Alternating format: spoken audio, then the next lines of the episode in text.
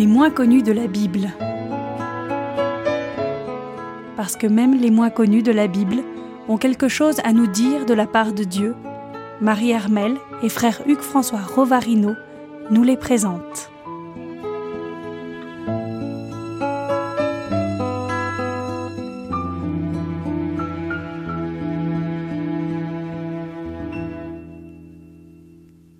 Radio Espérance, bonjour à tous, Marie Armel et le frère Hugues François. Bonjour frère Hugues François. Bonjour Marie Armel et bonjour chacun, bonjour chers auditeurs. Donc nous nous retrouvons pour les moins connus de la Bible.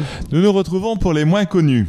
Les moins connus de la Bible et comme euh, nous avions déjà abordé un- une personne euh, qui équivalait à un, à un genre, à une, euh, plutôt une figure qu'une personne, avec la femme euh, présentée par le livre de la sagesse au chapitre 31, eh bien nous pouvons aussi faire droit à des personnes, des personnalités dont nous ignorons le nom, mais dont la silhouette a laissé une trace très importante dans la vie chrétienne et dans la Bible et dans la méditation de l'Écriture.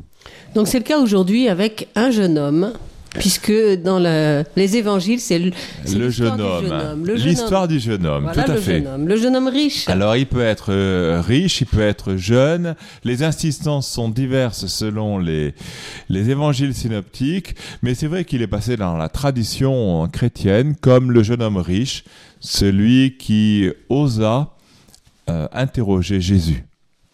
Alors on le retrouve euh, dans quel, dans quel évangile? Alors, nous le retrouvons dans les évangiles synoptiques. Par évangile synoptique, euh, j'entends bien sûr euh, Matthieu, Marc, Luc. On ne le retrouve pas directement dans l'évangile selon saint Jean, mais Matthieu, Marc, Luc, qui chacun nous rapporte la scène et selon des angles un peu différents, selon une tournure variable, mais en attendant, c'est la même scène. Alors il s'agit de, quel chapitre exactement? Alors pour l'évangile selon saint Matthieu, qui pourrait nous servir de, de matrice et de référence habituelle, il s'agit du chapitre 19. Donc dans le chapitre 19, les versets 16 à 20. Et il y a bien sûr quelques éléments qui précèdent cette, cette scène et, une, et un développement qui, qui succédera à cette scène, car euh, de façon habituelle, Jésus, face à une situation, va réagir, va livrer un enseignement, puis va reprendre cet enseignement avec ses disciples. Donc il y a souvent deux modes d'intervention. Hein, il reprenait plusieurs fois l'évangile, il reprenait, il reparlait de cela à part avec ses disciples. Et euh, d'ailleurs, ça, ça- ça sera même une des, un des moments où il va retrouver ses disciples à, dans Capharnaüm, dans la maison de, de Simon-Pierre qui l'habite, etc. Donc c'est vrai que il y a souvent deux moments ou deux, deux approches sur un même enseignement avec euh, des signes, avec une parole qui va poser une question et qui va amener les disciples à, à vouloir en savoir davantage. Ouais. Alors il s'agit ici en fait d'un dialogue entre ce- cet homme, ce jeune homme et Jésus. Voilà. Il s'agit d'un dialogue entre ce jeune, entre ce, ce jeune homme, oui, euh, et Jésus. Et il s'agit d'un d'un passage connu en soi, hein, bien sûr très connu, et qui fut encore plus popularisé pour euh, les générations dont nous sommes, qui ont entendu plusieurs fois euh, le pape, le saint pape euh, Jean-Paul II, Saint Carole, bientôt, qui, développait souvent son enseignement moral ou son enseignement sur le dialogue avec le Christ avec cette situation-là. Et euh, on le retrouve, d'ailleurs, on l'a entendu au Parc des Princes lorsque le, pape Jean-Paul II y était venu en 1980. Et euh, il a encore, euh, lors de son encyclique à propos de la, morale, Splendor Veritatis, la splendeur de la vérité, le premier chapitre était consacré à une méditation très profonde, euh, développée dans le sens de la morale, justement, puisque le jeune homme demande ce qui est bon. Et hum, donc avec euh, notamment des, éclairages venus des pères de l'Église, par exemple Saint Augustin. Bref, euh, c'est vrai qu'on est un peu familiarisé avec cet épisode évangélique. Alors il s'agit de l'épisode qui suit la rencontre entre euh, Jésus et les petits-enfants, un épisode connu où Jésus dit ⁇ Laissez les petits-enfants, ne les empêchez pas de venir à moi, car c'est à leur pareil qu'appartient le royaume des cieux. ⁇ Puis il leur imposa les mains et poursuivit sa route. Et voici, un verset 16 du chapitre 19 de l'évangile selon Saint Matthieu, et voici qu'un homme s'approcha et lui dit, Maître, que dois-je faire de bon pour obtenir la vie éternelle? Et lui dit, Qu'as-tu à m'interroger sur ce qui est bon? Un seul est le bon. Que si tu veux entrer dans la vie, observe les commandements. Lesquels lui dit-il? Jésus reprit, Tu ne tueras pas, tu ne commettras pas d'adultère, tu ne voleras pas, tu ne porteras pas de faux témoignages, honore ton père et ta mère, et tu aimeras ton prochain comme toi-même. Tout cela, lui dit le jeune homme, je l'ai observé. Que me manque-t-il encore? Jésus lui déclara, Si tu veux être parfait, va, vends ce que tu possèdes et donne-le aux pauvres, et tu auras un trésor dans les cieux. Puis, viens, suis-moi. Entendant cette parole, le jeune homme s'en alla contristé, car il avait de grands biens. Et donc cet épisode, ce moment euh, sur la route que qu'emprunte Jésus, est donc suivi d'un petit développement. Jésus dit alors à ses disciples, En vérité, je vous le dis, il sera difficile à un riche d'entrer dans le royaume des cieux. Oui, je vous le répète, il est plus facile à un chameau de passer par un trou d'aiguille qu'à un riche d'entrer dans le royaume des cieux. Entendant cela, les disciples restèrent tout interdits. Qui donc peut être sauvé disait-il, fixant son regard. Jésus leur dit, Pour les hommes c'est impossible, mais pour Dieu tout est possible. Et donc cet, épisode qui concerne directement le jeune homme riche, suivi donc d'un développement. Et il y a un regard, le regard que porte Jésus lorsqu'il va répondre à ses disciples. Ce regard, Marc, dans l'évangile selon saint Marc, nous avons ce même regard de Jésus qui voit partir le jeune homme riche. Et nous dit l'évangile, il l'aima. Et, donc il y, a une, il y a quelque chose de plus touchant selon les évangélistes, selon la manière dont ils vont relater l'épisode, dont ils vont le mettre en scène d'une certaine façon. Mais en attendant, ce qui est vrai, c'est que c'est une, une conduite, euh, une attitude de conduite, euh, de, de morale finalement, qui est là abordée. Et c'est pour cela d'ailleurs que le premier chapitre de cette encyclique sur la morale de 1993 du, euh, du pape Jean-Paul II avait repris aussi cet évangile et l'avait longuement médité avant de faire des développements plus, plus approfondis et plus, parfois plus techniques, plus euh, développés, plus théologiques qu'une simple méditation spirituelle à propos de la morale chrétienne. Alors dans, cette, dans ce dialogue avec, euh, avec Jésus, euh, on s'aperçoit que ce jeune homme, il a l'air d'être, si on peut parler ainsi, un, parfait élève. Il est. Euh, en effet, oui, c'est un premier de la classe. il observe tout ce qu'il faut faire. Voilà, et cependant, et cependant, voilà, il, il semble finalement ne pas être aussi parfait qu'il qu'il y paraît. Oui, puisqu'il lui manque peut-être l'essentiel. Alors, ce jeune homme pose une bonne question. Ce qui est quand même étonnant, c'est que lorsqu'il euh, lorsqu'il va répondre à Jésus, il y a des éléments de la loi qu'il ne mentionne pas. Il est à la fois le premier de la classe, il est celui qui a tout observé, et il lui manque un supplément d'âme d'abord, et peut-être que ce supplément d'âme manque dès le début. Il s'agit de tu ne tueras pas, par exemple. C'est le premier des commandements, dit-il. Hein, c'est une première des choses qu'il a observées. Bien sûr, il s'agit d'une approche pratique. Hein. Donc en effet, le tu ne tueras pas est, tout à fait euh, à sa place. Il y a cependant un rappel au fond, tu adoreras le Seigneur ton Dieu.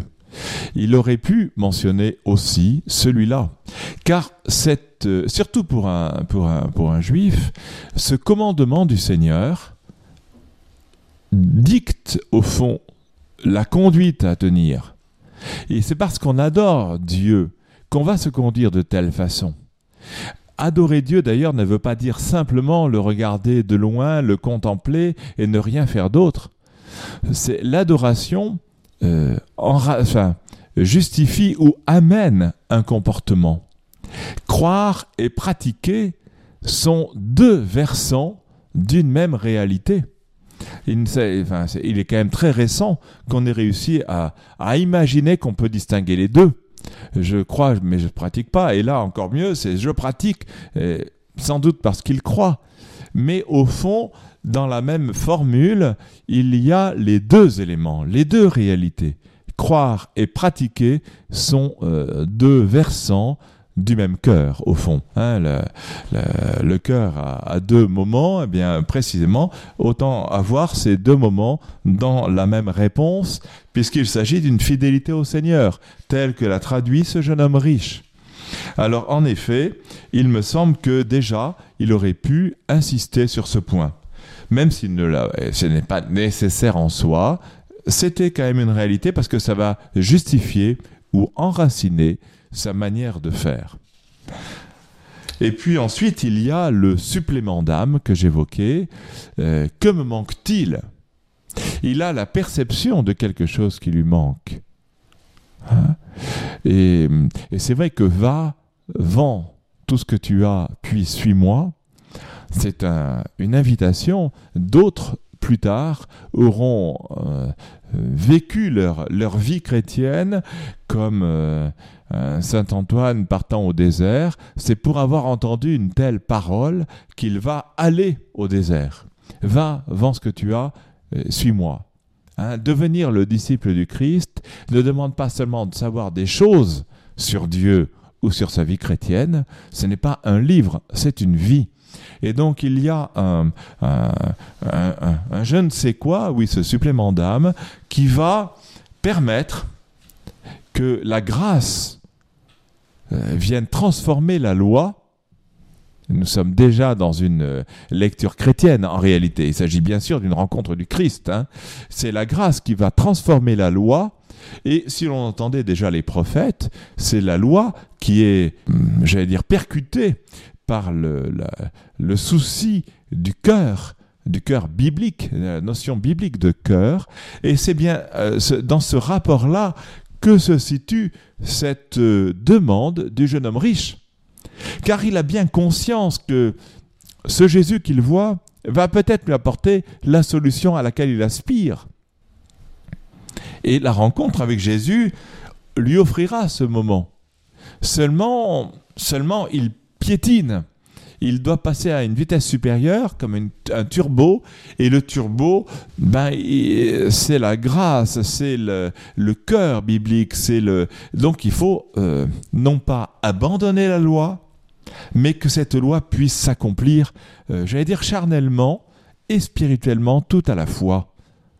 Et donc pour cette euh, nouveauté radicale, eh bien, il lui est nécessaire de recevoir la grâce du Christ. Et mystérieusement, c'est ce qu'il vient demander dans sa recherche d'un éclaircissement euh, juridico-moral. Il, a, la moitié de la, de la, en fait. Il a la moitié de la réponse. On pourrait dire qu'en fait, la moitié du devoir. Ou, même, euh, vous savez, parfois on dit pour l'être humain qu'il a 90% euh, ou 95% de, ou 98% d'éléments moléculaires et autres biologiques de commun avec je ne sais quelle espèce animale. voilà. Bon, très bien. Il lui a, il a 98% d'éléments communs avec Jésus, il connaît en effet tout son, son décalogue, il connaît manifestement, il est soucieux de l'appliquer, de le suivre. Mais il lui faut passer à la vitesse supérieure. Et cette vitesse supérieure, ce je ne sais quoi en plus, ce supplément d'âme, eh bien c'est peut-être les 2%. C'est rien du tout. C'est même pas la moitié, c'est rien, c'est peanuts. Mais peanuts en chiffres, cela va dire, va vouloir dire supplément d'âme. Et ça, cela va dépendre de Dieu lui-même, ou cela va dépendre du Fils de Dieu, de Dieu lui-même et de sa grâce. Il ne peut arriver devant Dieu que demandant que ce qui manque, et le Seigneur va lui dire ce qu'il lui faut. Et c'est là, dans ces 2%, que va se jouer son, son choix pour Dieu. Et il n'y arrivera pas. Il part déçu, mais euh, ce qu'il y a d'important, c'est la, question qu'il pose.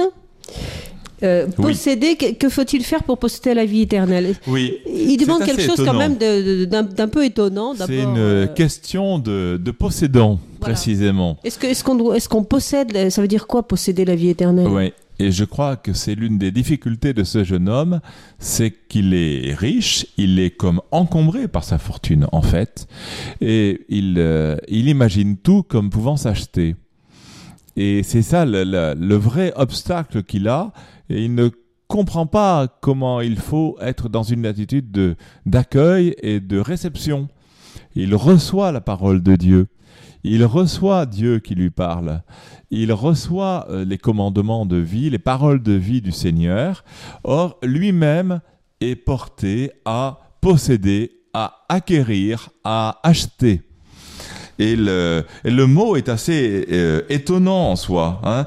Que me faut-il faire pour euh, posséder la vie éternelle, dira l'évangile selon saint Matthieu, alors que dans l'évangile selon saint Marc, nous aurons cette euh, expression Bon maître, que ferais-je pour avoir l'héritage de la vie éternelle ça, Il s'agit d'hériter la vie voilà, éternelle. Il y a quand même une question voilà. de, de, de, possession d'argent ouais. et de derrière. Et voilà. Et donc ensuite, il y a dans l'évangile selon saint Luc, euh, que dois-je faire pour avoir l'héritage de la vie éternelle? Donc Matthieu parlera de possession et les deux autres, Marc et Luc, évoqueront hériter la vie éternelle. En réalité, il s'agit bel et bien d'une difficulté, euh, d'une difficulté d'approche déjà d'emblée, dans peut-être dans l'inconscient de ce jeune homme, il y a une difficulté pour se situer par rapport à Dieu qui parle. Euh, dans un des, des commentaires, il y a, on trouve précisément cette, cette remarque il s'agit de posséder la vie éternelle. En Matthieu, c'est le verbe avoir. En Marc et Luc, une expression traditionnelle dans le judaïsme, hériter la vie éternelle. Alors que l'origine en soit donc euh, l'acquisition ou l'héritage, c'est le thème du, du royaume, du don. La vie éternelle est donc désirée comme possession. Et cet homme riche imagine tout en termes d'avoir. Bien terrestre, bien qui donne le ciel, et s'il appelle Jésus bon maître, c'est qu'il espère gagner ce bonheur éternel par ce bon gourou, ce bon maître, ce bon enseignant. Bref, il est, euh, au fond, il est d'abord certainement déçu, moins que Jésus certainement aussi, parce que Jésus le verra tout triste, en aller tout triste, on peut rapporter le tout triste autant, autant au jeune homme qu'à Jésus. La rencontre a raté. Et précisément, ce que nous avons tous à faire au cours de notre existence, c'est à faire en sorte que cette rencontre ait non seulement lieu, comme ici, en Matthieu chapitre 19, mais que nous puissions transformer cette opportunité et en faire une grâce, la vivre à plein, si l'on peut ainsi parler. Car il s'agit bel et bien de cela. La tristesse ne doit ni nous envahir, ni rejoindre Dieu même si c'est une figure un peu anthropologique, un, anthropomorphisme, enfin, mais en attendant, il s'agit de cela, cette euh, profondeur de la rencontre, cette vérité de la rencontre qu'il y aura eu entre le jeune homme ou l'homme ou, euh, ou le vieil homme que chacun peut être et le, et le Christ lui-même. Alors que euh, on, on, aurait pu imaginer qu'avec la réponse de Jésus qui se place exactement dans l'axe, dans oui. l'axe, c'est-à-dire euh, avec son rapport à, à la possession, mm. à l'argent, on aurait pu imaginer que, que ça fasse euh, que ça fasse tilt et qui, que le, le, jeune homme puisse comprendre finalement que euh, oui tout était fait pour ça tout était fait pour ça oui. il aurait pu lui parler d'emblée de l'amour oui. or il lui parle de possession de vendre ses biens oui. Pour essayer de lui, lui oui. faire comprendre que. Euh... Et il n'est pas à la hauteur. D'ailleurs, Saint Marc, euh, dans l'Évangile selon Saint Marc, euh, il est marqué que le, le, regard donc du Seigneur se pose sur le jeune homme. Il s'agit de l'agapé. Et il le regarda, il l'aima. Le regard du Seigneur reste celui-là. Euh, il l'aima du mot agapé, c'est-à-dire l'amour dont Dieu seul peut être la source. Et il ne s'agit pas de Philène, il ne s'agit pas encore moins de Eros, mais il s'agit de Agapé. Et cette plénitude-là, elle passe à côté. Saint Paul dira souvent que le trésor que nous portons le porte dans les vases d'argile. En réalité, on n'est pas à la hauteur de l'événement, bien souvent, par rapport au Seigneur et à sa grâce. Mais en attendant, cela ne change pas le regard de Jésus. Cela peut peut-être rappeler l'aventure du Fils prodigue. Hein, et le regard du Père miséricordieux, le regard du Père miséricordieux sera toujours dirigé vers ce fils prodigue, sera toujours dirigé vers ce, jeune homme riche.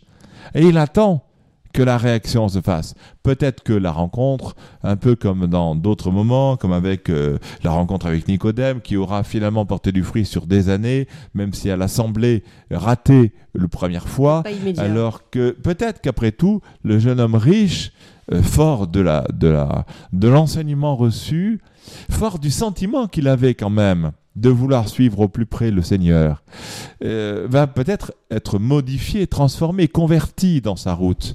Mais en attendant, la première fois, là, euh, la rencontre est manquée, cependant, elle aura été euh, vécue en vérité. C'est-à-dire que le vrai enseignement, la vraie interrogation aura été portée et l'enseignement dans sa plénitude aura été donné.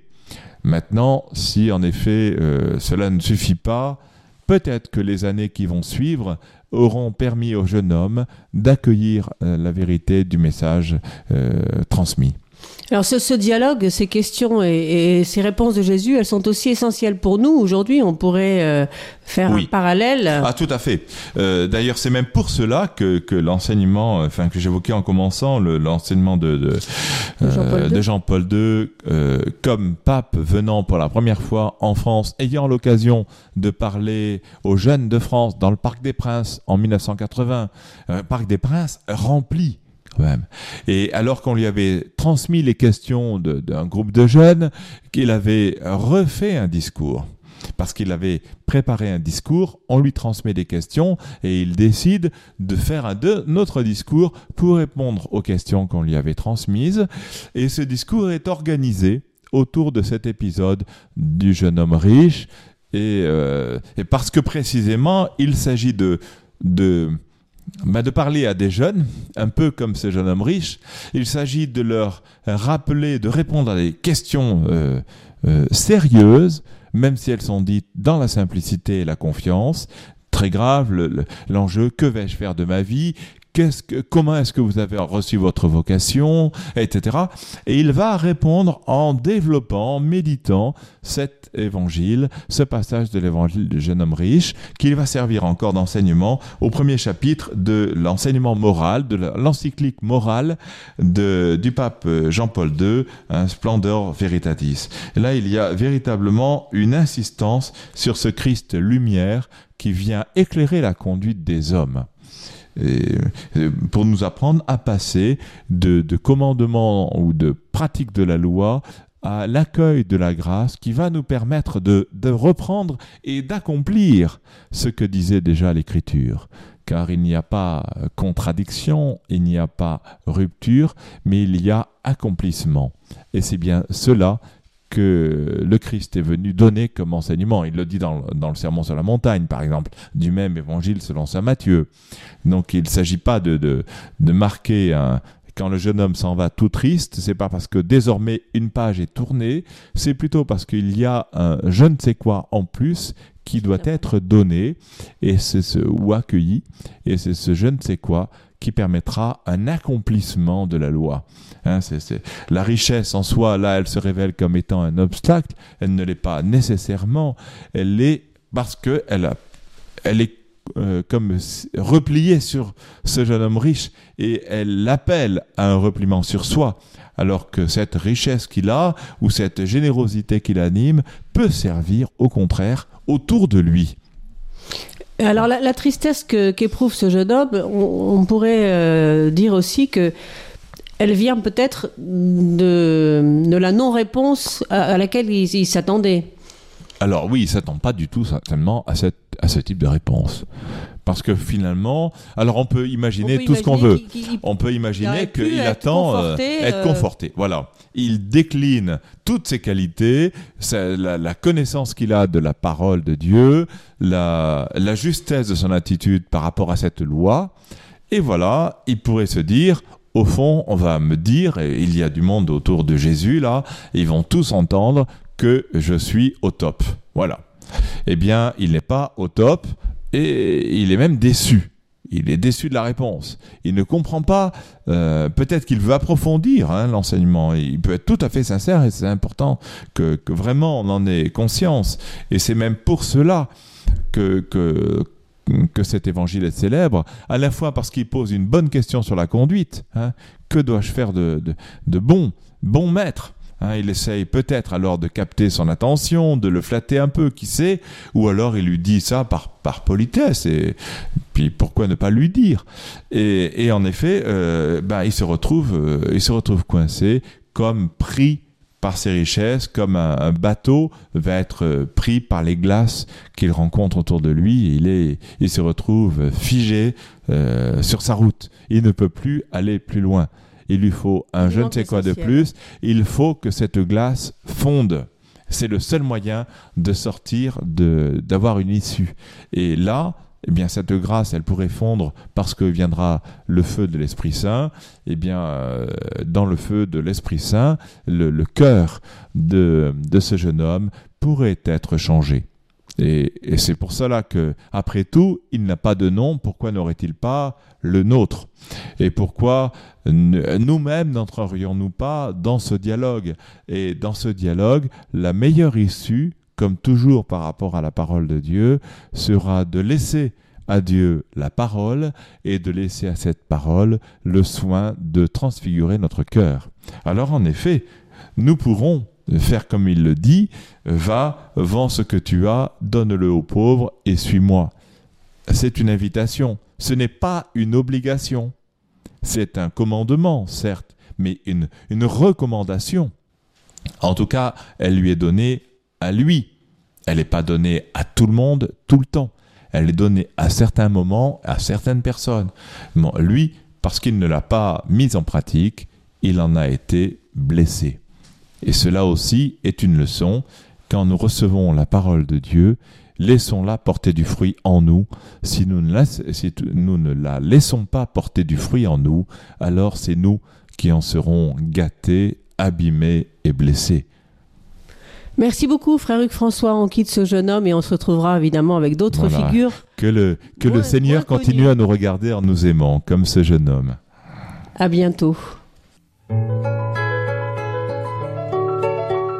C'était Les moins connus de la Bible, une émission proposée sur les ondes de Radio Espérance par Marie Hermel et frère Hugues François Rovarino.